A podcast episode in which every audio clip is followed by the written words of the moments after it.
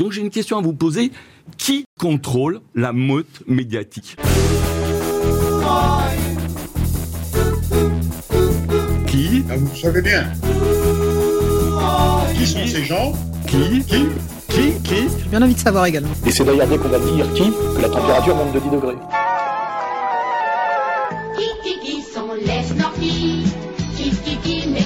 N'y a pas assez d'eux, il faut nous dire de quoi il y a trop. Qui? Ben, C'est la communauté que vous connaissez bien. Je vous demande de vous arrêter. Qui a le droit? Qui a le droit? Qui a le droit C'est parti mon kiki Chers amis auditeurs, bonjour, bonsoir, bienvenue pour cette deuxième édition de C'est parti mon kiki, l'émission des pronoms interdits et des développements debout. Aujourd'hui, j'ai le plaisir de recevoir un invité tout spécial, Xavier Moreau depuis Moscou, ainsi que Pierre Debrac, patron de la rédaction de combat d'égalité et réconciliation. Bonjour à vous messieurs, alors je vous ai euh, convié à- autour de ce micro pour discuter de l'actualité toute euh, fraîche, toute euh, même à peine sortie du four, j'ai envie de dire, de cette histoire des sous-marins français qui ont été refusés par l'Australie. On va y revenir en deuxième partie d'émission, lors de la partie magazine. Tout de suite, je voudrais euh, vous solliciter sur un autre sujet, un autre, une autre actu qui a retenu votre attention cette semaine. Est-ce que, Pierre, il y a quelque chose qui a particulièrement retenu ton attention cette semaine? Oh, particulièrement non, mais une petite information qui m'a titillé. D'ailleurs, je crois que Xavier Moreau connaît euh, Jean-Frédéric Poisson, mais je dis je donne simplement mon opinion personnelle. J'ai vu que Jean-Frédéric Poisson avait rallié euh, Éric Zemmour. Voilà, c'est le, ralliement, c'est le terme. Et j'ai bien lu son communiqué et j'avais l'impression qu'il lui demandait de devenir chrétien, c'est-à-dire d'être euh, plus charitable, plus humain. Ça m'a fait sourire et puis ça nous permet de faire un peu la passerelle avec la précédente émission qui était consacrée à la candidature Zemmour. Euh, voilà, donc euh, attendons euh, longtemps que qu'Éric Zemmour devienne un parfait chrétien. De toute façon, il avait été interrogé, je crois, dans le cadre d'un forum à Sciences Po, si je dis pas de sottises, où il s'était déjà exprimé à ce sujet. hein. le christianisme, le catholicisme, ne constitue plus justement le cœur de la nation française. C'est-à-dire que c'est- la nation française est justement déchristianisée. C'est d'ailleurs un de ses problèmes. Aujourd'hui, c'est une religion minoritaire. Donc se convertir au catholicisme quand il n'est plus qu'une religion minoritaire, la religion minoritaire, je connais ça depuis 2000 ans, ça va, j'ai donné, euh, j'ai pas envie de, recommencer. Quoi. Si c'est pour changer de religion, pour retrouver le statut de religion minoritaire, alors là vraiment ça m'intéresse pas. Quant à vous, Xavier Moreau, est-ce que vous avez euh, un événement, une nouvelle, euh, une brève, quelque chose qui a accroché votre attention cette semaine? Disons que ben, moi, je fais ma revue de presse euh, sur les sujets euh, donc, euh, que je traite, hein, notamment les sujets énergétiques. Et ce qui m'a frappé là, euh, ce matin, c'est qu'en fait, la, l'Ukraine s'est plainte, donc Kiev s'est plaint que euh, la Hongrie ait signé un accord d'achat de gaz sur 15 ans qui passe pas par son territoire. Et c'est ce que j'avais dit dans une de mes vidéos, c'est-à-dire que la géologie est plus forte que l'idéologie. Et je pense que c'est des réalités dans lesquelles on arrive de plus en plus, c'est que notamment au sein de l'Union européenne, on voit que c'est un système qui est devenu complètement absurde, euh, qui ne repose plus sur le réel, sur la dictature du réel, hein, comme disait Lénine. Et donc, vous voyez, il y a, a aujourd'hui, personne n'en parle en France, d'après ce que je vois sur les médias, mais il y a une grande crise du gaz en Europe, une grande crise énergétique, ce qui fait que tout le monde recommence à acheter du charbon, alors qu'on était censé sauver la planète en arrêtant les émissions de carbone. Comme on a fait n'importe quoi, comme on n'a rien anticipé depuis ces dix dernières années, eh bien, le prix du gaz atteint euh, des sommets entre euh, le mois de janvier et, aujourd'hui, le prix a été multiplié par trois. Et malgré tout, on, on continue toujours à essayer de faire pression sur la Russie, mais on, ne sait pas sur quoi. Et en fait, aujourd'hui, l'Ukraine paye le fait que pendant, en 2006, en 2009, euh, et jusqu'en 2014 et ensuite après en 2014, eh bien, elle a mené une politique hostile à la Russie, sans voir qu'elle n'avait aucune carte pour jouer cette politique. Et que de toute manière, aujourd'hui, la Russie fera passer son gaz par où elle veut. Elle en est beaucoup moins dépendante du point de vue des revenus de l'État. Et donc, c'était ça qui est assez intéressant, c'est que vous avez des gens qui ont compris en Europe, notamment, bah, vous avez Viktor Orban qui l'a compris depuis cinq ans. C'est-à-dire que désormais, il fallait jouer avec la Russie. Et puis, vous en avez qui n'ont pas compris, mais qui vont découvrir qu'en fait, on peut, on peut inventer n'importe quelle théorie absurde euh, dans tous les domaines, anthropologiques, euh, philosophiques, euh, politiques. Mais il y a un moment, il y a des choses qui s'appellent la géographie, la géologie et l'histoire. Et ça, on peut pas revenir en arrière, on peut pas démonter, on peut pas le changer. Donc, pour moi, c'est ça qui est intéressant. C'est-à-dire que c'est vraiment dans la, dans, ce que j'observe, c'est le retour au réel forcé de, de l'Occident, en fait.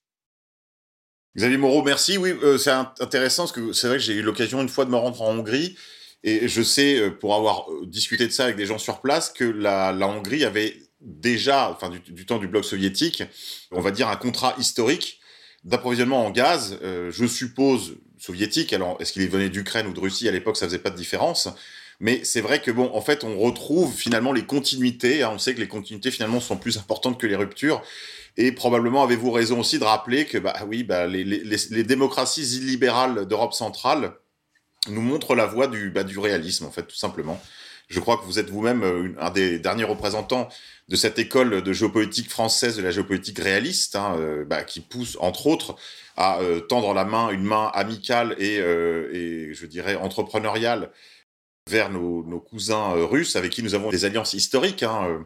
J'ai eu le plaisir de faire une émission avec Philippe Champion sur les relations que la France entretient avec la Russie depuis Louis XV, avec la venue, le voyage important de Pierre le Grand à la cour de France, et surtout dans les entreprises françaises pour prendre tout le meilleur de ce que la France produisait à l'époque. Alors Pierre de Brague, peut-être on va commencer à attaquer notre dossier. Euh, vous, nos auditeurs vont s'habituer progressivement à cette formule, hein, cette nouvelle euh, émission. C'est parti mon kiki, l'émission des pronoms interdits et euh, des développements debout. Alors Pierre, euh, peut-être pouvez-vous rappeler les événements de cette euh, triste affaire, triste, c'est pas la première, on va y revenir tout à l'heure, mais encore un échec de l'appareil militaro-industriel français à l'international. Est-ce que vous pouvez nous rappeler les faits? Bah justement, c'est un peu tout le débat de notre, euh, enfin pardon, c'est un peu tout le sujet de notre conversation parce que je ne sais pas pour qui l'opération est la plus néfaste.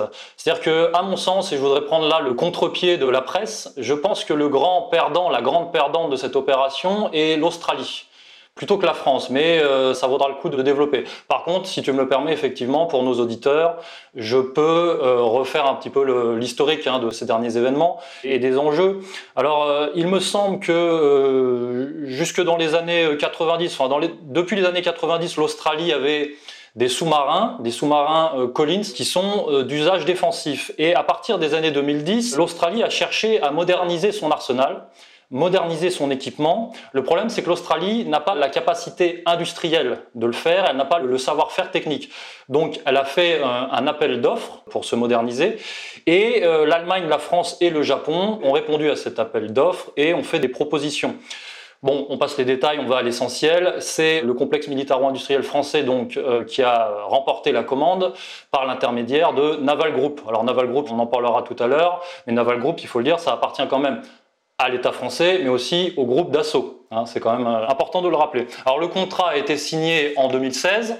Et euh, stupeur, en 2021, euh, les Australiens se rendent compte que la construction n'a pas commencé, qu'il y a énormément de retard. Surtout que, bon, on en parlera aussi après, les partenaires de l'Australie font pression sur l'Australie parce qu'ils lui disent il faut vite se renforcer euh, militairement au cas où la Chine euh, attaque Taïwan pour qu'on soit prêt à répondre, etc. etc. Donc l'Australie a une grosse pression de la part de ses partenaires, j'ai envie de dire, thalassocratiques.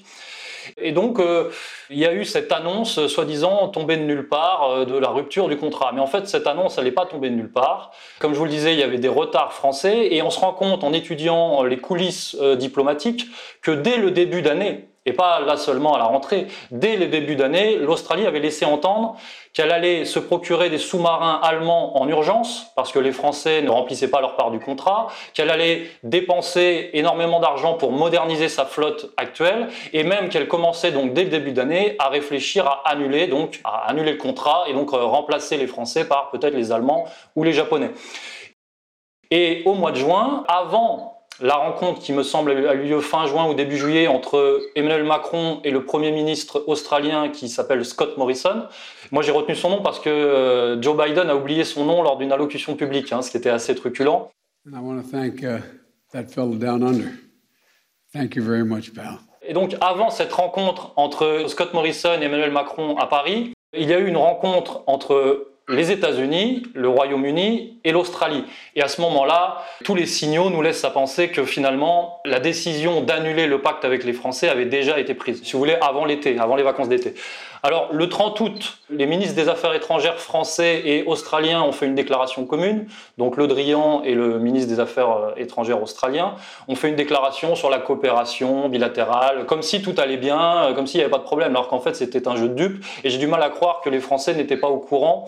Peut-être pas Le Drian, mais dans certaines instances du complexe militaro-industriel français, je pense qu'on était déjà au courant. Donc, le 30 août, tout va bien, euh, le partenariat, le contrat, tout ça. Et là, 15 jours plus tard, donc mi-septembre, patatras, les Australiens rompent le contrat, Le Drian et Macron parlent de coups de poignard, euh, de trahison. Un coup dans le dos. Nous avions euh, établi avec l'Australie une relation de confiance. Cette confiance est trahie. Euh, bon, il y a une micro-crise avec les ambassadeurs parce qu'en fait, ils n'ont même pas été jusqu'au bout de la polémique. Hein. Je veux dire, ça pas... Ils ont annulé, je crois, une, soirée de gala avec des ambassadeurs. Bon, ça n'a pas été euh, la crise diplomatique du siècle euh, non plus. Mais la presse, on a fait ses choux gras en disant que c'était la rupture du contrat du siècle, etc. Et puis finalement, là, on se rend compte que les sous-marins vont certainement être construits et vendus par les États-Unis et plus par la France. Hein. C'est encore, il me semble, pour parler, peut-être que Xavier Moreau pourra apporter des détails, mais il me semble que c'est les États-Unis qui finalement récupèrent le contrat. Et puis, on apprend dans le même temps qu'une nouvelle alliance militaire, enfin géopolitique, on va dire, apparaît, c'est ce qu'on a appelé l'OCUS, hein, à la faveur de cette rupture de contrat. Alors l'OCUS, c'est le A d'Australie, le U, le K de United Kingdom, pardon, le Royaume-Uni, et le US des États-Unis. Donc Australie, Royaume-Uni et États-Unis. Et donc cette alliance est soi-disant un pacte de défense dans la région Pacifique pour euh, intervenir en cas d'offensive de Pékin sur Taïwan. Voilà, ça c'est officiellement euh, la raison d'être de l'OCUS. Alors on reviendra peut-être après sur l'OCUS. Et donc moi je voulais prendre un peu à revers euh, ce qu'a dit la presse en disant que les Français avaient perdu. Moi, je pense que c'est l'Australie qui a beaucoup perdu avec cette rupture de contrat parce que si on fait le bilan, elle se retrouve avec des sous-marins américains beaucoup plus chers que les sous-marins français. Elle se retrouve avec 8 sous-marins américains alors qu'elle en avait commandé 12. Donc moins de sous-marins plus chers, plus compliqués à maîtriser euh, techniquement parce que les sous-marins américains sont des sous-marins à propulsion nucléaire offensifs alors que les sous-marins euh, français étaient des sous-marins à propulsion conventionnelle et euh, à visée défensive. Et si vous voulez, ça met aussi l'Australie en porte-à-faux avec le rapport de force dans la région, parce qu'en fait, tout de suite, à son corps défendant, j'ai envie de dire, l'Australie devient une puissance nucléaire offensive. Et ça fait pas forcément son jeu si on considère ses rapports avec ses voisins, par exemple la Nouvelle-Zélande. La Nouvelle-Zélande, il faut le savoir, est un pays quand même assez anti-nucléaire. Hein. donc elle ne voit pas ça d'un très bon œil. L'Indonésie, qui est un voisin de l'Australie, ne voit pas ça d'un très bon œil que l'Australie se radicalise quelque part. Et évidemment, il y a un gros problème avec la Chine, puisque la Chine n'est pas dupe et se rend compte que tout ça se passe euh, contre elle, entre guillemets, il y a cette stratégie d'encadrement. Mais il faut savoir que la Chine est le premier partenaire commercial de l'Australie. Donc ça met l'Australie en porte-à-faux aussi avec son premier partenaire commercial, et c'est son premier partenaire commercial de loin. Donc moi je pense que l'Australie a été forcée par ses alliés de rompre ce contrat contre ses intérêts. Mais on est d'accord, hein, en ce qui concerne la France, euh, c'est une grande perte évidemment en termes de prestige et de, positionnement diplomatique sur la scène internationale, mais Bon, euh, ça fait quand même depuis la, chute du général de Gaulle, et bien qu'il y ait eu euh, quelques accrochages au fil des décennies, c'est clair et net depuis Sarkozy. Je veux dire, la France est une colonie de l'État profond américain. Donc, euh, quelque part, est-ce qu'on y a plus perdu qu'à l'accoutumée en termes, euh, économiques? Euh, Certainement, mais il semblerait quand même que la France ait obtenu des compensations. sur cette affaire, puisque les États-Unis auraient laissé gagner la France en dédommagement, si vous voulez, sur des dossiers sur lesquels ils étaient prioritaires, donc les Américains. Je pense notamment à la Grèce on parle de 24 rafales et de, plusieurs frégates euh, vendues à la Grèce. Et on parle aussi d'un contrat portant sur des avions de chasse avec la Finlande. Et puis il faut aussi préciser que l'Australie avait déjà versé 3 euh, milliards, je crois, à la France. 3 milliards qu'elle ne reverra pas, évidemment, l'Australie. Donc il y a quand même eu des compensations économiques hein, dans ce dossier. Alors après, évidemment, on peut se poser des questions. Euh, où va l'argent? Est-ce que Dassault paye ses impôts? Euh, Est-ce que le français moyen en aurait vu la couleur? Sont les retombées en termes euh, d'emploi, effectivement. Et puis c'est sûr que tout additionné, on n'arrivera pas aux 50 milliards euh, vraisemblablement, mais comme on est dans une logique finalement de France bradée, il n'y a qu'à voir le dossier euh, Alstom, hein, je vous renvoie pour ça aux, travaux de, de faits et documents sur le pacte de corruption.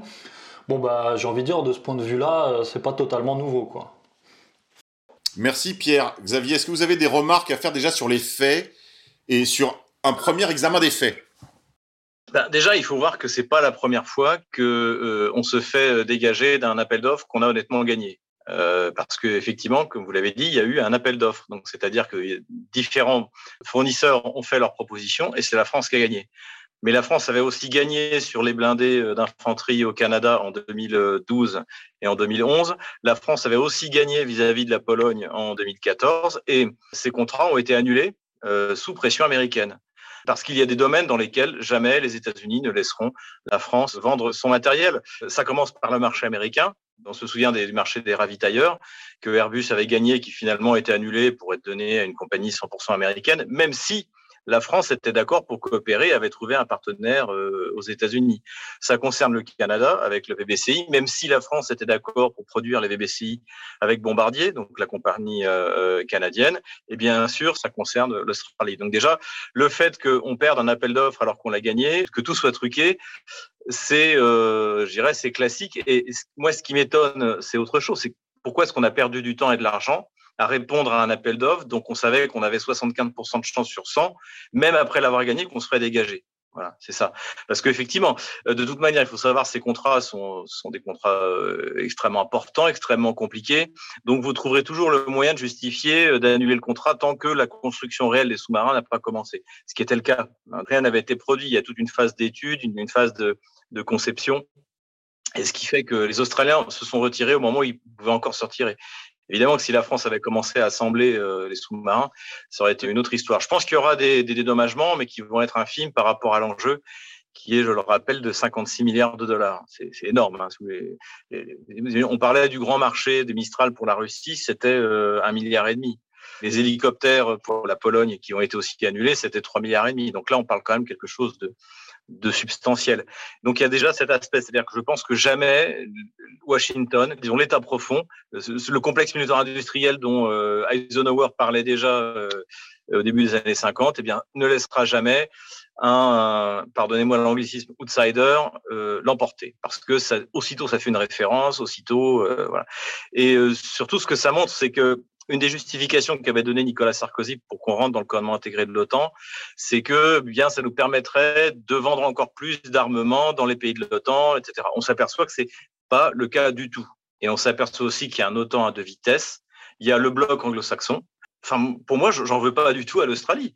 L'Australie fait, euh, ce qu'ont toujours fait les anglo-saxons. Ils se considèrent comme un bloc. Je vous rappelle que même y a une part dans la géopolitique anglo-saxonne qui est raciste racistes contre nous, euh, on va dire les latins.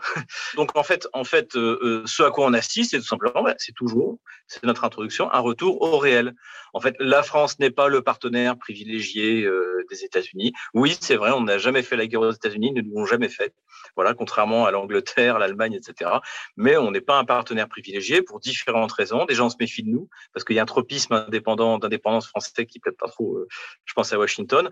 Ensuite, parce qu'il faut le dire aussi, on est une économie en déclin. Donc, on a un partenaire qui est euh, bon, euh, qui a envie d'être suivi euh, par la France. Il y a aussi une chose, c'est qu'en fait, Sarkozy, quand il a rejoint le commandement intégré, il a il essayé comme d'équilibrer. Il a vendu les Mistral à la Russie. Il a suivi la ligne russe sur la Géorgie. Il n'était pas 100% dans la, dans la concession et dans la soumission. Mais aujourd'hui, euh, si vous voulez, euh, moi je comprends Washington. Pourquoi donner quelque chose puisque euh, la France donne tout gratos? Par l'expression.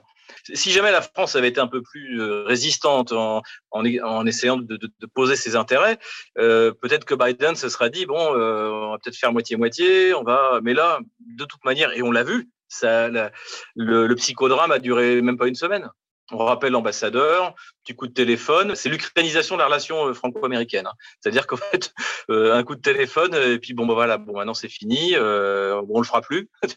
et puis, puis c'est comme ça. Puis bah, les 56 milliards, bah, vous les aurez pas. Et donc, donc, donc, moi, c'est ça qui m'a frappé, c'est le fait qu'on ait pu y croire. Voilà.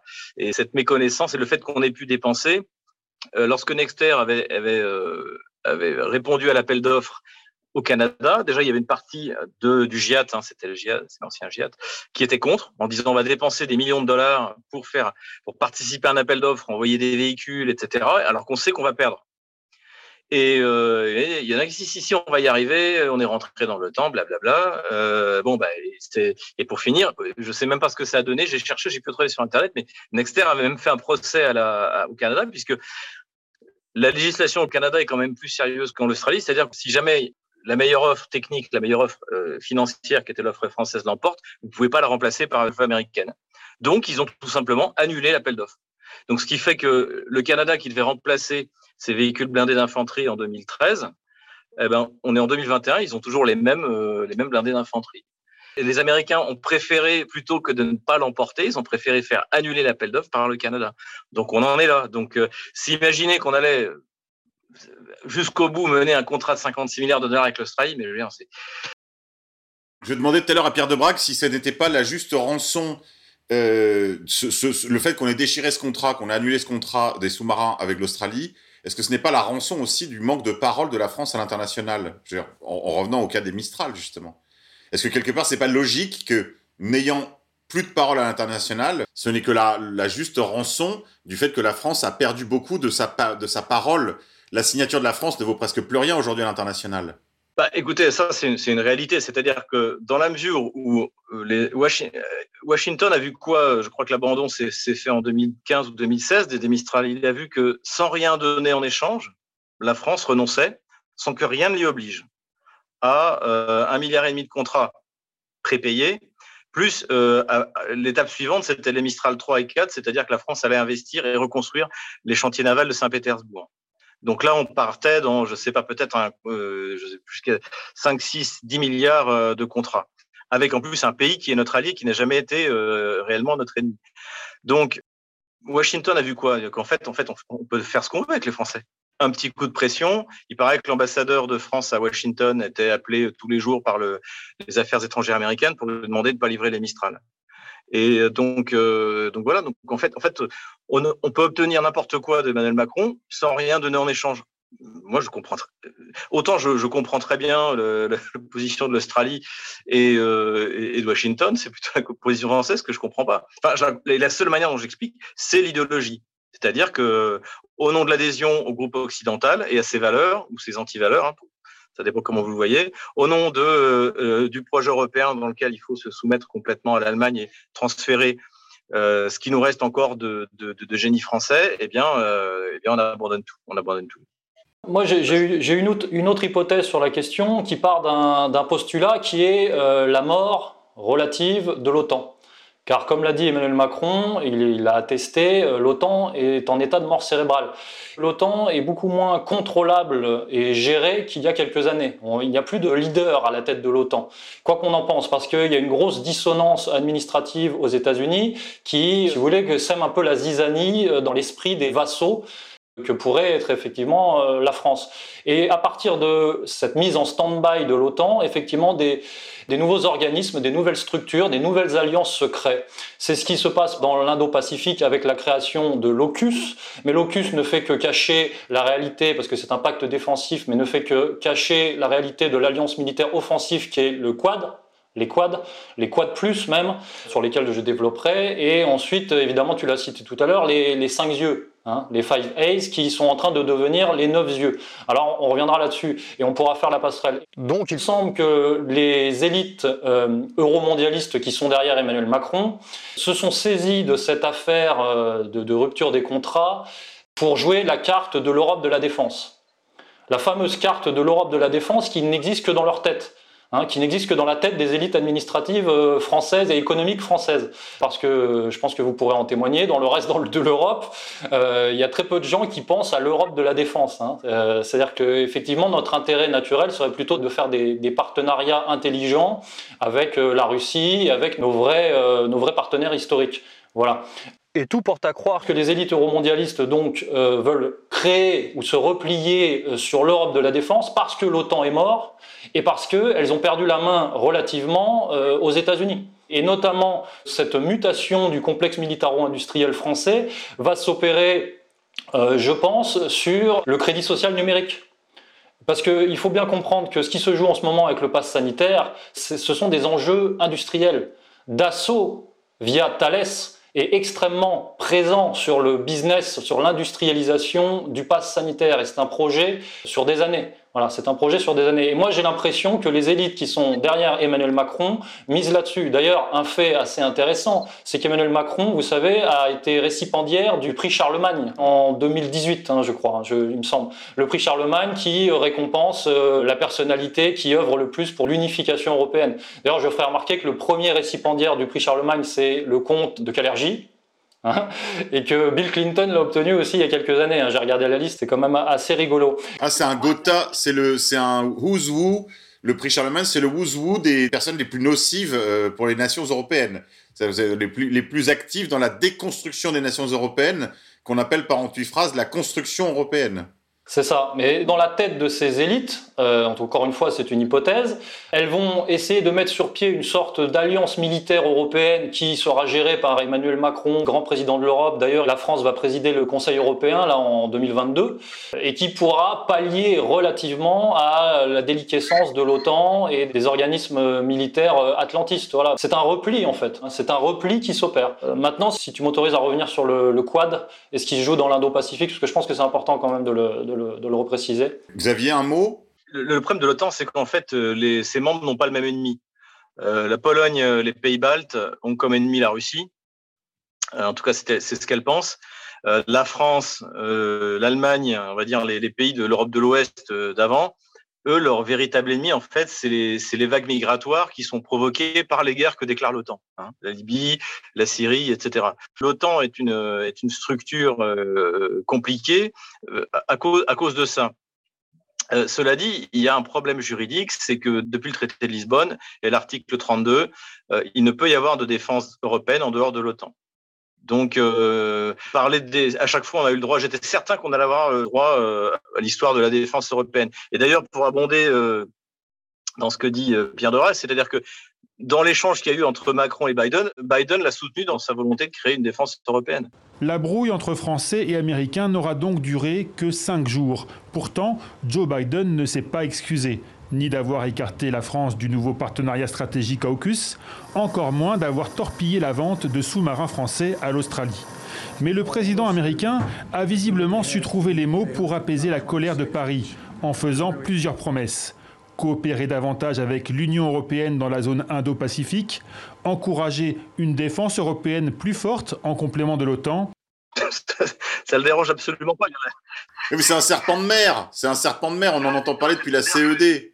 Très bien. Euh, et si vous voulez, il faut voir aussi une chose, c'est que la destruction du complexe militaro-industriel français, c'est bien sûr, ça va faiblir la France, mais surtout, ça empêche d'avoir, euh, quand vous vendez un armement à quelqu'un, ben, on a vu ça euh, quand la Russie a vendu les S-400 à la Turquie. En fait, c'est, on a dit, oh, bah, une fois que les Turcs l'auront, ils feront ce qu'ils voudront. Mais en fait, quand vous vendez un système d'armement, vous liez ce pays à vous. Parce qu'il faut le maintenir, il faut instruire les équipes, il faut euh, mettre les mises à jour, etc. Quand vous vendez un, avion, vous en avez pour 30 ans de pièces détachées, de, maintenance, et puis vous avez vous créez un lien de coopération militaire-industrielle. Et il est évident que à partir du moment où la France était capable de proposer à n'importe qui dans le monde des armes de qualité euh, mondiale, ça devient un danger. Vous prenez les armes hypersoniques russes, par exemple la Russie a l'arme nucléaire. En principe, elle n'aurait pas besoin d'avoir des armes hypersoniques pour dissuader. Mais elles deviennent dissuasives si la Russie dit, bah, écoutez, si vous continuez comme ça, on va en vendre à l'Iran. Donc, c'est-à-dire que l'Iran peut détruire n'importe quel euh, groupe aéronaval américain en, euh, en une salve. Et qu'il n'y a aucun système de défense qui peut arrêter un vecteur qui vole à Mach 8. C'est ça, en fait, l'impact. Donc, quand vous avez votre propre industrie d'armement, vous, non seulement vous protégez euh, vous-même contre les ennemis potentiels, mais en plus, vous avez un instrument d'influence dans le monde qui est colossal. Vladimir Poutine avait dévoilé cette arme stratégique lors d'un discours en mars dernier. Il avait assuré, infographie à l'appui, que le missile, capable d'atteindre 20 fois la vitesse du son, pouvait briser les systèmes de défense antiaérienne existants. Le président russe disait alors en avoir parlé à certains homologues, mais que ces derniers n'avaient pas daigné tendre l'oreille. Personne ne nous a écoutés. Maintenant écoutez. Et donc c'est ça, c'est-à-dire que si on nous enlève notre industrie d'armement, qui est quand même encore hyper performante, on nous enlève aussi un, un, bras euh, diplomatique euh, considérable. Mais c'est vrai qu'on va nous ressortir, on va nous ressortir à chaque fois l'Europe de la défense, etc., etc. Pour l'instant, juridiquement, c'est pas possible. L'article 32 du traité de Lisbonne. Et en revanche, ce qui est possible, c'est l'absorption du complexe mutuel-industriel français par l'Allemagne. Ça, oui. Ça a déjà commencé, on s'en souvient. Ça a commencé avec les affaires Airbus. Airbus, euh, Nexter, et Krauss-Maffei, euh, voilà, on y, là, on est, on est dedans.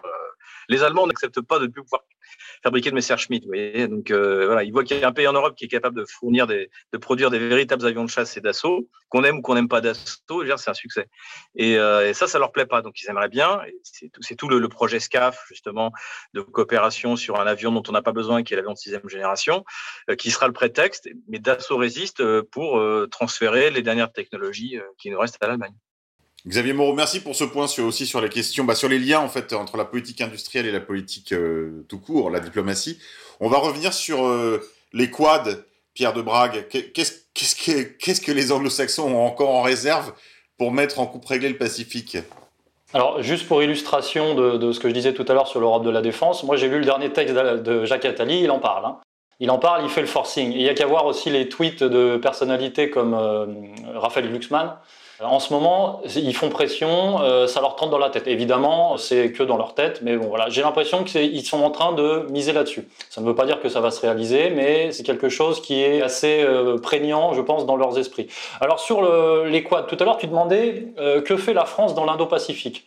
Eh il faut savoir que l'ancien déploiement occidental atlantiste dans l'Indo-Pacifique rassemblait évidemment les États-Unis et la Grande-Bretagne, mais aussi la France et l'Allemagne. Parce que la France était une puissance maritime indo-pacifique euh, relative, c'est vrai, mais bon, euh, comme la France est présente, je crois, euh, à Mayotte, la Réunion, Wallis et Futuna, la Nouvelle-Calédonie, machin, bon bref, elle avait cette espèce de, de légitimité.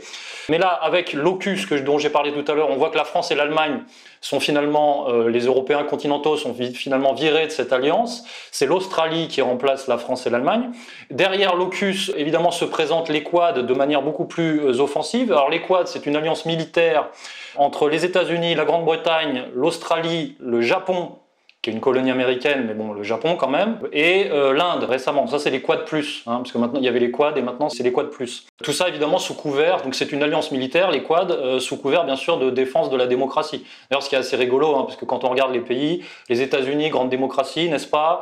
L'Australie, donc qui est qui est un pays très particulier quand on s'intéresse à son histoire et à, la manière dont elle s'est construite sur le, massacre des aborigènes. L'Inde, grande démocratie, n'est-ce pas? Enfin bon, bref. Et le Japon, qui est une colonie euh, qui se retrouve dans une alliance militaire nucléarisée après s'être fait euh, nucléariser la tête euh, dans les années, enfin en 45, comme vous le savez. C'est quand même assez, assez truculent.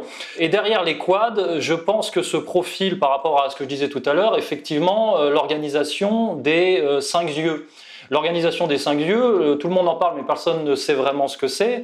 Euh, en fait, c'est une alliance de renseignement militaire. Et on, peut penser que comme le locus et le quad n'ont pas vocation à être euh, expérimentés réellement, c'est parce qu'elles n'ont pas les moyens de leurs prétentions.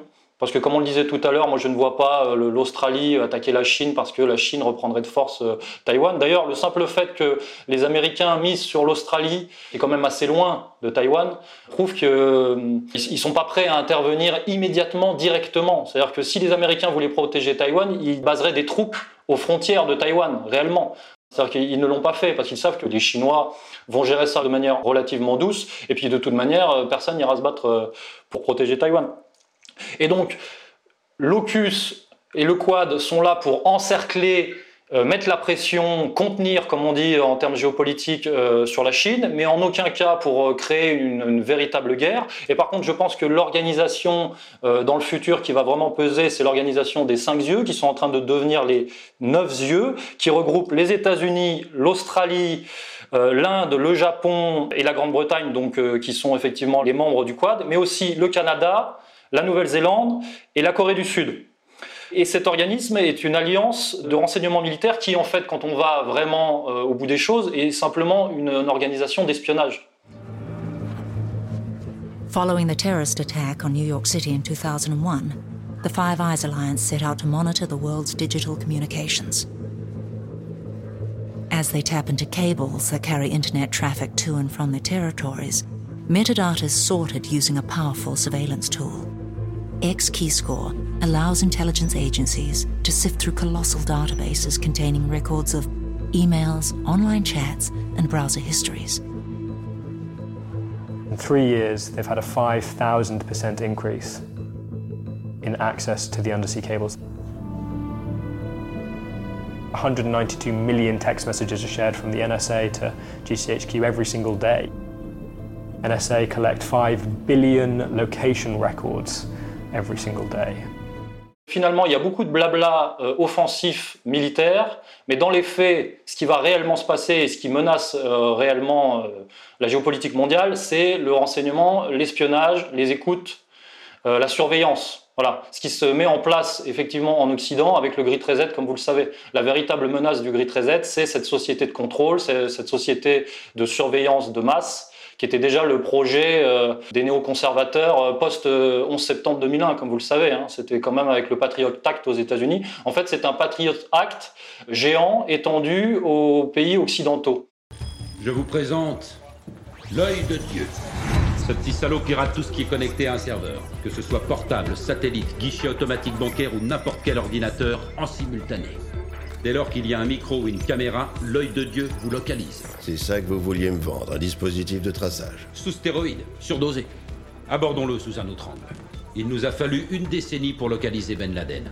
Avec ça, on l'aurait trouvé n'importe où sur Terre en deux petites heures.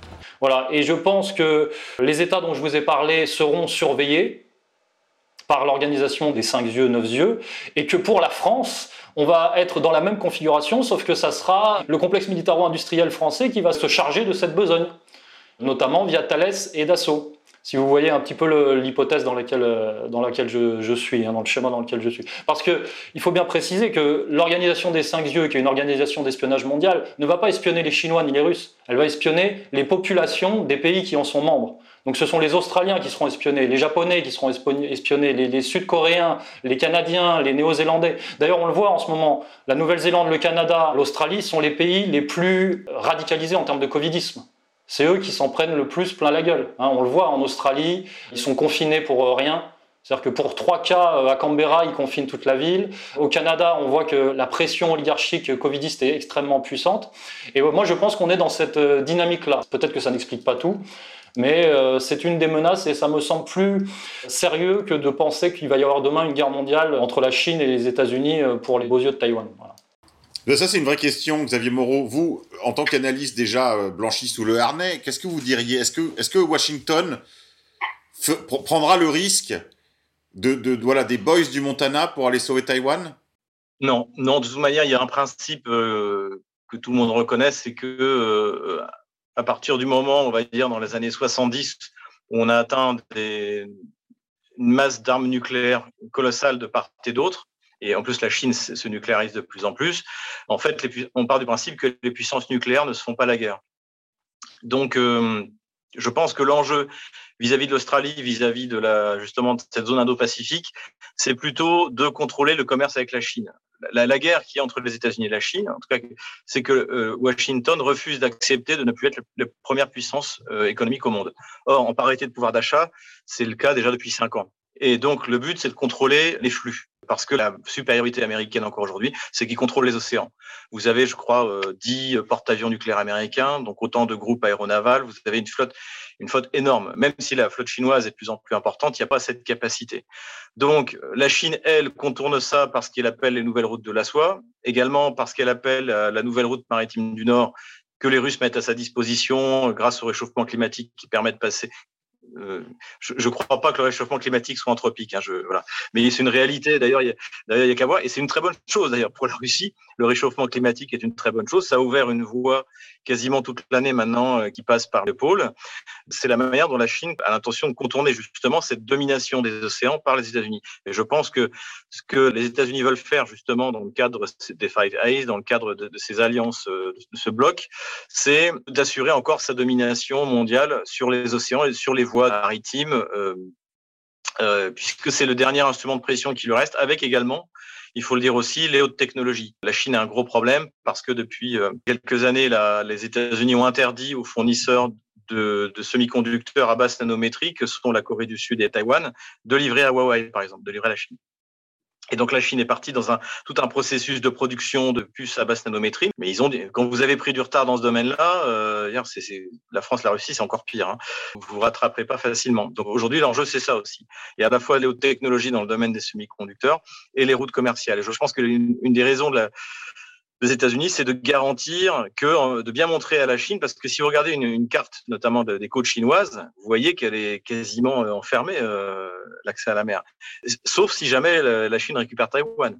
Auquel cas, ça change complètement la donne dans son accès à la mer. Et je pense que c'est ça, pour faire pression sur la Chine, les Américains veulent pouvoir garder sous le coude cette capacité de pression militaire. Sachant qu'aussi, c'est toujours intéressant d'utiliser un pays non nucléaire. Parce qu'effectivement, les, si tenté, parce que pour l'instant, en fait, on n'en sait rien. Ce, ce qu'on sait, c'est que la France a perdu le contrat des sous-marins. Mais on ne sait pas de, à quoi va aboutir industriellement et militairement le coup. On ne sait rien, en fait. Et si ça se trouve, il n'y a rien. C'était juste comme avec le Canada, juste virer la France parce qu'elle n'a rien à faire là, c'est pas elle. Et en revanche, ce qu'on va observer, c'est que euh, il est pratique pour les États-Unis de mettre en avant des puissances qui ne sont pas nucléaires. Parce qu'en principe, vous n'utilisez pas l'arme nucléaire euh, contre un pays non nucléaire. La Russie n'utilisera pas l'arme nucléaire contre l'Ukraine. Donc, donc, c'est pour ça aussi que les, les, le Washington voulait faire de la de, de l'Ukraine une base avancée, puisque le sachant, euh, il, il pouvait, ça pouvait très bien provoquer une guerre qui, qui dure euh, permanente contre la Russie, euh, sans que ça coûte rien à Washington, sans que elle, sans que Washington ait à s'exposer. Donc c'est ça, c'est de mettre entre les puissances nucléaires, entre la Chine et, euh, et les États-Unis, de mettre des puissances non nucléaires qui, le cas échéant, effectivement, pourrait euh, soutenir Taïwan, pourrait entraîner, euh, euh, pourrait entraîner euh, des affrontements, parce que évidemment, pour la Chine, Taïwan, c'est la Chine. D'ailleurs, c'est la Chine. Hein. C'est comme l'Alsace-Lorraine, le Kosovo pour la Serbie et, et, la Crimée pour la Russie, c'est la Chine. Et évidemment que la Chine n'utilisera pas l'arme nucléaire euh, contre Taïwan, contre son propre peuple. Donc, c'est intéressant d'avoir des puissances non nucléaires qui peuvent être mises en avant, parce que encore une fois, il y a une règle, c'est que deux puissances nucléaires ne s'affrontent pas directement. C'est pas possible. C'est ce que Poutine a dit quand il y a eu les tensions sur la mer Noire. Il y, un, il y avait un bateau anglais qui est rentré dans les eaux territoriales de Crimée. Il a dit, mais même si on avait détruit ce bateau, il n'y aurait pas eu de guerre nucléaire. Вот вы сказали, что мир стоял на грани мировой войны. Да нет, конечно. Даже если бы мы потопили этот корабль, все равно э, трудно было бы представить, что мир э, стал бы на грани Третьей мировой войны. Потому что те, кто это делают, знают, что они не могут выйти победителями из этой войны. Merci Xavier Moreau. Et ce, ce, ce, ce repositionnement-là en, en Indo-Pacifique, c'est bien de rappeler à nos auditeurs aussi que c'est. Il s'opère parce que l'OTAN a perdu face à la Russie, donc euh, notamment sur le dossier ukrainien. C'est quand même important de le rappeler. Et puis, je ne sais pas si Xavier s'est intéressé au. Évidemment, je pense évidemment qu'il l'a fait, qu'il s'est intéressé à la rencontre entre Biden et Poutine, le sommet Yalta 2, ce qu'on a appelé le sommet Yalta 2. Et on voyait quand même que les intérêts euh, russes prenaient énormément le pas sur les intérêts américains et sur les prétentions américaines et sur les prétentions de l'OTAN. L'OTAN ayant perdu la partie aux frontières de la Russie et ayant perdu la partie aussi, il faut le dire, en tout cas les puissances occidentales ayant perdu la, partie au Proche-Orient, finalement on parle de la même chose, évidemment elles se rabattent sur euh, l'Indo-Pacifique et cette pression euh, sur la Chine. Oui, parce que je crois qu'il faut dire à nos auditeurs que tout ça, c'est un seul et même front en réalité, parce que la question de l'Ukraine aussi, c'est la question du verrou de l'accès euh, par les airs vers le, la zone Moyen-Orient, en fait. Hein. Tout ça, c'est interconnecté, c'est un seul front. Enfin, est-ce qu'on peut dire ça, Xavier Moreau? Ce sont des fronts différents, mais que c'est la même guerre. De toute manière, tout à l'heure, on parlait de, des théoriciens de la géopolitique euh, américain. Euh, bah, le plus récent et le plus connu, qui est mort il y a pas longtemps, c'était Brzezinski, et il considérait qu'il y avait des zones pivots. Le pivot, c'est un pays qui ne vaut rien en tant que tel, mais qui, par sa position géographique, a un rôle fondamental. Et pour Brzezinski, il empêchait, dans la mesure où l'Ukraine n'était pas russe, euh, la Russie n'était ni une puissance européenne, ni, ni un empire. Ce qui est idiot. Hein, euh, mais le problème, c'est qu'ils le croient. On pourrait parler de la géopolitique américaine. Je pense que leurs concepts sont idiots. Mais le problème, c'est qu'eux en sont convaincus et, et qu'ils agissent en fonction. Et notamment, donc, il y a deux pivots euh, connus qui sont l'Ukraine et l'Ouzbékistan. Et si vous regardez là où a agi notamment les, bah, toutes les, les, les formes d'influence américaine euh, euh, depuis les années 90, c'est ça, c'est-à-dire euh, pour contrôler l'Asie centrale, il faut contrôler l'Ouzbékistan et donc euh, l'Afghanistan et, euh, et, il faut contrôler euh, pour l'Europe l'Ukraine. Et je suis tout à fait d'accord avec ce qui a été dit, c'est un échec. c'est un échec. Pourquoi? Parce que les élites américaines voient bien que le peuple ukrainien ne fera pas la guerre contre la Russie. Si demain l'Ukraine déclare la guerre à la Russie, vous avez les deux tiers de l'armée qui va déserter immédiatement et qui va passer même du côté russe. Donc en fait, c'est-à-dire que c'est terminé. Le pivot, c'est terminé. C'est de nouveau l'Ukraine, ça de nouveau la Russie. Donc l'Amérique a tout intérêt à avoir un statu quo sur l'Ukraine en ce moment parce que toute évolution euh, sera pire que la pour eux, je veux dire pour, les, pour, Washington, que ce qui est maintenant. Et, euh, et également défaite en Asie centrale. enfin, quand, si vous vous souvenez, euh, je pense que vous avez suivi ça à l'époque, tous les discours qu'on a eus sur l'intérêt que l'Amérique allait pouvoir prendre pied en Asie centrale et que ça allait faire mi-chemin entre l'Inde, la Chine, le Pakistan, la Russie. Et en fait, bah, ils partent, euh, pardonnez-moi l'expression, une main devant, une main derrière. Et donc, c'est un échec. Et là, je suis tout à fait d'accord. C'est-à-dire que l'OTAN les Occidentaux ont subi une succession d'échecs, particulièrement contre la Russie, en Ossétie, en, Ukraine, en Syrie, finalement même en Libye, finalement même aujourd'hui, on le voit en Afrique. C'est-à-dire qu'en fait, ils perdent pied là où ils pensaient qu'ils étaient sûrs de gagner. Donc aujourd'hui, c'est eux qui sont dans une situation où ils doivent montrer qu'ils sont encore capables de faire quelque chose. Et encore une fois, euh, on voit très bien une parfaite continuité entre Trump je parle des relations internationales, hein. et, euh, et, Biden, c'est que je pense que l'État profond a réalisé que désormais la Chine était, euh, était une puissance colossale. Et il leur reste quelques armes euh, pour lutter contre la Chine. Il y a le contrôle des mers, il y a le dollar, mais le dollar, euh, à terme, ça va, ça va, ça va, ça va disparaître, cette puissance va disparaître. Donc, euh, et puis une capacité d'attraction, mine de rien, quand même, des, États-Unis pour une partie des élites à Californie. Ils savent faire, il faut, faut, leur reconnaître ça. Même Poutine, d'ailleurs, l'avait, l'avait reconnu. Donc, voilà les situations. Effectivement, l'OTAN doit se justifier et doit, se, doit convaincre en fait des pays d'Europe qui n'ont absolument rien à voir avec l'Indo-Pacifique de, s'investir dans, euh, dans ce nouvel ennemi. C'est ça qui est, euh, qui, est, Comment convaincre l'Italie ou la Grèce, sous la Grèce qui est directement en contact avec les Turcs, qui sont concernés par un affrontement euh, entre les puissances du Pacifique. Un fait qu'on n'a pas cité sur l'incurie française, c'est aussi les écoutes. Parce qu'on le sait, c'est sorti, hein, la NSA écoute les, chefs d'État européens. Donc, euh, ce qui raccorde un peu avec ce que je disais tout à l'heure, quand même, sur la, surveillance généralisée. Donc, euh, ça, c'est important de. Oui, on se souvient de cette histoire de logiciel il n'y a pas très longtemps encore. On a appris d'ailleurs que le ministre de l'Éducation nationale, je ne sais pas bien pourquoi c'est intéressant pour eux, mais lui aussi était écouté par le logiciel espion euh, de fabrication israélienne, je crois. Très bien, bah merci messieurs. L'heure avance, on a déjà longuement discuté de questions de politique industrielle, on va peut-être conclure là-dessus. Quel avenir pour l'industrie euh, militaire française? Xavier Moreau, vous avez déjà brossé pas mal d'aspects. Vous avez parlé un petit peu de l'industrie munitionnaire, qui selon moi était un des derniers exemples justement de ce qu'il ne fallait pas faire, c'est-à-dire abandonner cette industrie munitionnaire de petites munitions, en plus d'avoir adopté les standards OTAN on a fermé, on va dire, les, manufactures de Saint-Étienne, hein, où on fabriquait euh, bah, les munitions françaises, tout simplement. Je crois que la France, aujourd'hui, dispose d'une euh, indépendance munitionnaire de 15 jours. C'est-à-dire qu'en fait, tout le reste doit être importé de Tchéquie. Euh, ça nous remet d'ailleurs dans des situations de dépendance qui sont elles-mêmes fauteurs de guerre. Hein. On, sait aussi que le fait d'être dépendant de ses voisins ou de ses alliés lointains, quand je pense à la Tchéquie, je pense immédiatement, moi, au Sud-Est. Hein. Je me dis, c'est pas très bon que nos armes que nos munitions soient fabriquées dans un endroit aussi fragile. Mais bon, ce n'était qu'une remarque. Mais oui, euh, Xavier Moreau, quel, avenir pour l'industrie, euh, pour le complexe militaire industriel français? Alors, euh, ce qu'il faut voir, c'est que bon, il y a, une excellence française. Hein. Le potentiel, en fait, si la France était dirigée, par un gouvernement nationaliste, le potentiel serait énorme parce qu'on est un peuple d'élite et que dans bah, les peuples d'élite fournissent des génies et surtout le système éducatif qui permet de les former. Et il y a encore des grandes écoles. Et enfin, moi, j'ai travaillé dans l'armement, donc euh, j'ai visité les usines, j'ai vu les gens qui travaillent sur les projets. Il y a une véritable excellence qui fait que, comme je vous le disais, aujourd'hui, euh, il y a que deux pays au monde qui sont capables de fabriquer des chasseurs qui fonctionnent. C'est, euh, euh, on peut mettre les États-Unis, même s'ils ont complètement raté leur dernière production, mais c'est la France et la Russie. La France est capable de tout produire.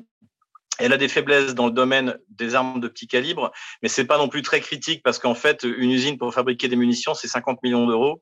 Et c'est pas énorme pour un État. Et euh, voilà, c'est du cuivre, euh, de, la poudre, et, et, donc il suffirait que demain euh, un, gouvernement souverain arrive en France. Euh, enfin, je veux dire, dans, dans, un an, vous avez des usines de munitions. Et après, bon, le, le ce qui c'est de l'arme légère également, puisqu'on a maintenant on a, on a des on a des HK HK416 de mémoire, euh, c'est une bonne arme. Donc déjà, au moins nos soldats ont une, bonne arme. Euh, mais pourquoi pas la fabriquer sous licence? C'est des choses qui peuvent se faire. Mais ça, c'est ce qui se passe, c'est ce qu'on fait dans une politique d'accord global. On vous a acheté des HK, donc vous allez nous acheter ça, etc. Et, euh, et voilà ce que ça pourrait être la, la défense européenne. Et ce qu'il faut voir aussi une chose, c'est que les grands projets européens, ils sont en dehors de l'Union européenne. Ariane Espace, euh, ce qui est un projet français euh, auquel se sont joints les Allemands avec, parce qu'ils avaient de l'argent. Airbus, c'est créé avant l'Union européenne. Donc euh, les grands projets, c'est une base réaliste, c'est-à-dire que vous avez des pays avec des, enfin bon, je sais pas si c'est politiquement, mais il y a des peuples d'élite. Voilà, les Allemands, les Français, euh, les Italiens, euh, ils étaient très industrialisés. Moi, je l'ai vu dans le domaine de l'armement, on est en concurrence directe euh, avec, l'Italie. Donc, il y a des peuples de génie qui sont capables de fabriquer des armes, et après, ça a des conséquences sur, bien sûr, sur la, production civile. Hein. Internet, c'est un système militaire à la base. Donc, le potentiel, il est énorme.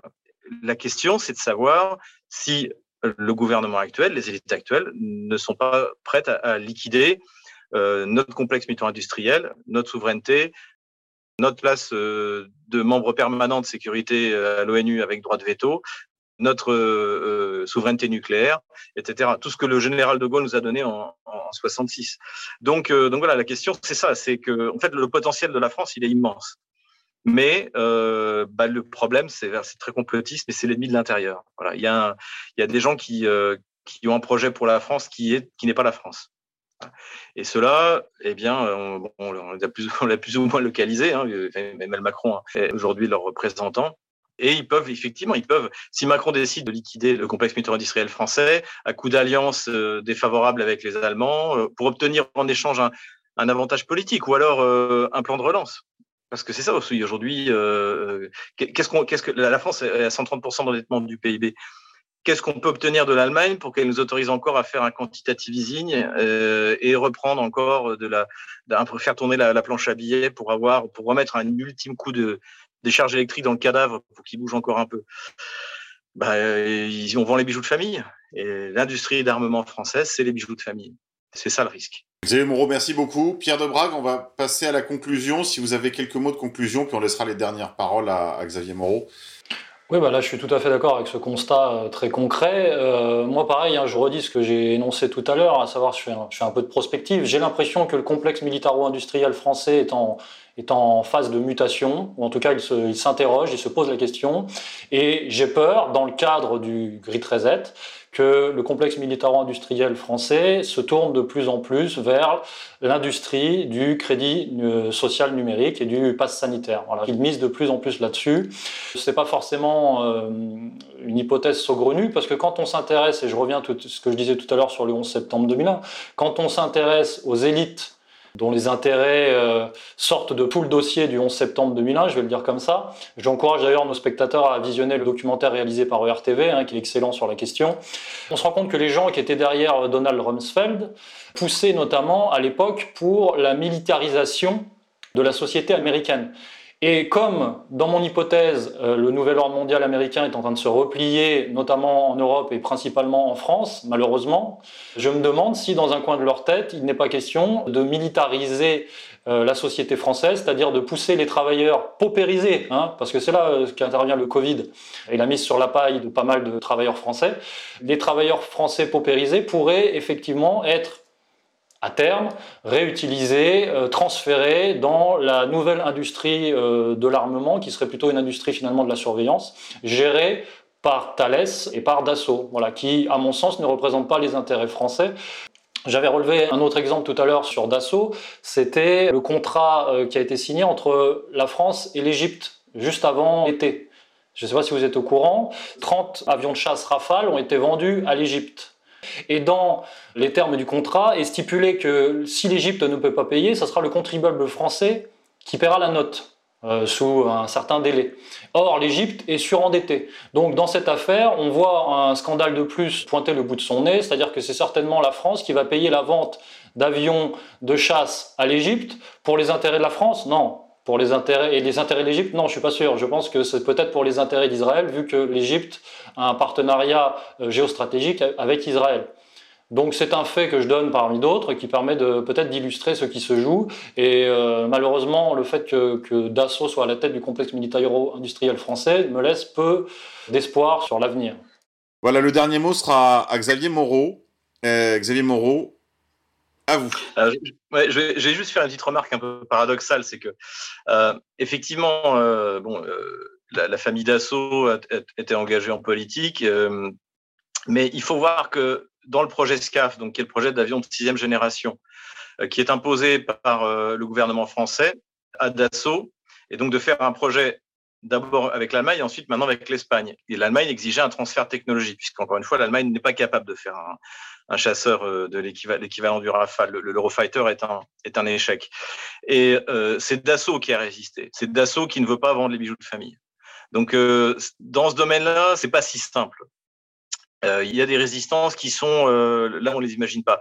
Vous prenez Nexter, donc l'ancien GIAT, que le gouvernement français a forcé à faire un accord avec Krauss Maffei en Allemagne. Ils n'ont rien eu à dire, c'est une société 100% d'État. L'actionnariat, c'est l'État. Donc l'actionnaire principal a décidé que alliance avec Krauss Maffei, il n'y a rien à dire. Et là, sur Dassault, on a assisté à l'inverse, c'est-à-dire que parce que le, le propriétaire de, de Dassault eh bien, est, est, une société privée, même s'il dépend en grande partie des commandes de l'État, sa force, c'est aussi de vendre des super jets Falcon, donc d'avoir un, une balance, on va dire, entre son activité militaire et, et, civile. Et ce qui fait que là, la résistance n'est pas venue euh, du côté on l'imaginait. Donc c'est pour ça qu'il faut, il faut nuancer de la même manière que j'en profite de conclure pour peut-être surprendre un peu vos, vos auditeurs, mais euh, par exemple, le fait de vendre des armes à l'Arabie saoudite, ça finance le complexe métro-industriel français. Ça lui permet de réinvestir. Et moi, je pars du principe que toute bonne politique étrangère et de défense est égoïste. Et le prisme par lequel je vois ces problèmes-là, c'est justement par cet égoïsme. Je sais que c'est pas forcément ce qu'on a toujours envie d'entendre, mais ça peut être une clé qui permet d'avoir une politique étrangère euh, sobre et efficace. Voilà. Et je pense que c'est celle de Poutine d'ailleurs, qui est capable de vendre des armes à l'Inde, à la Chine, euh, voilà, et, euh, tout en même temps se présentant comme une puissance d'équilibre, euh, cherchant la paix, etc. Merci beaucoup Xavier Moreau pour euh, vos, vos, connaissances précises en ces matières. Je crois que les amateurs de ces sujets un peu parfois pointus apprécieront la précision de vos propos. Merci beaucoup Pierre de Brague également d'avoir brossé tout ce tableau là de la, la situation en Indo-Pacifique. C'est absolument passionnant. Euh, encore, je voudrais dire, un, leurre, euh, un leurre pour le, le pour le l'inflation de sentiments patriotiques mal placés, me semble-t-il. Je crois que la France gagnerait un peu plus d'humilité. Euh, et à se concentrer plus sur ses voilà sur son régalien. Chers amis auditeurs, merci encore de votre fidélité. Je vous rappelle que vous pouvez nous aider, en particulier aider la rédaction de combat en euh, faisant un don régulier donc tout ça, vous le retrouvez évidemment sur le site d'égalité et réconciliation. Et puis, euh, bah, retrouvez l'ensemble de nos contenus euh, sur le site de RFM, la radio en couleur, en continu et en ligne d'égalité et réconciliation. Merci à vous. À très bientôt, chers amis. À la prochaine.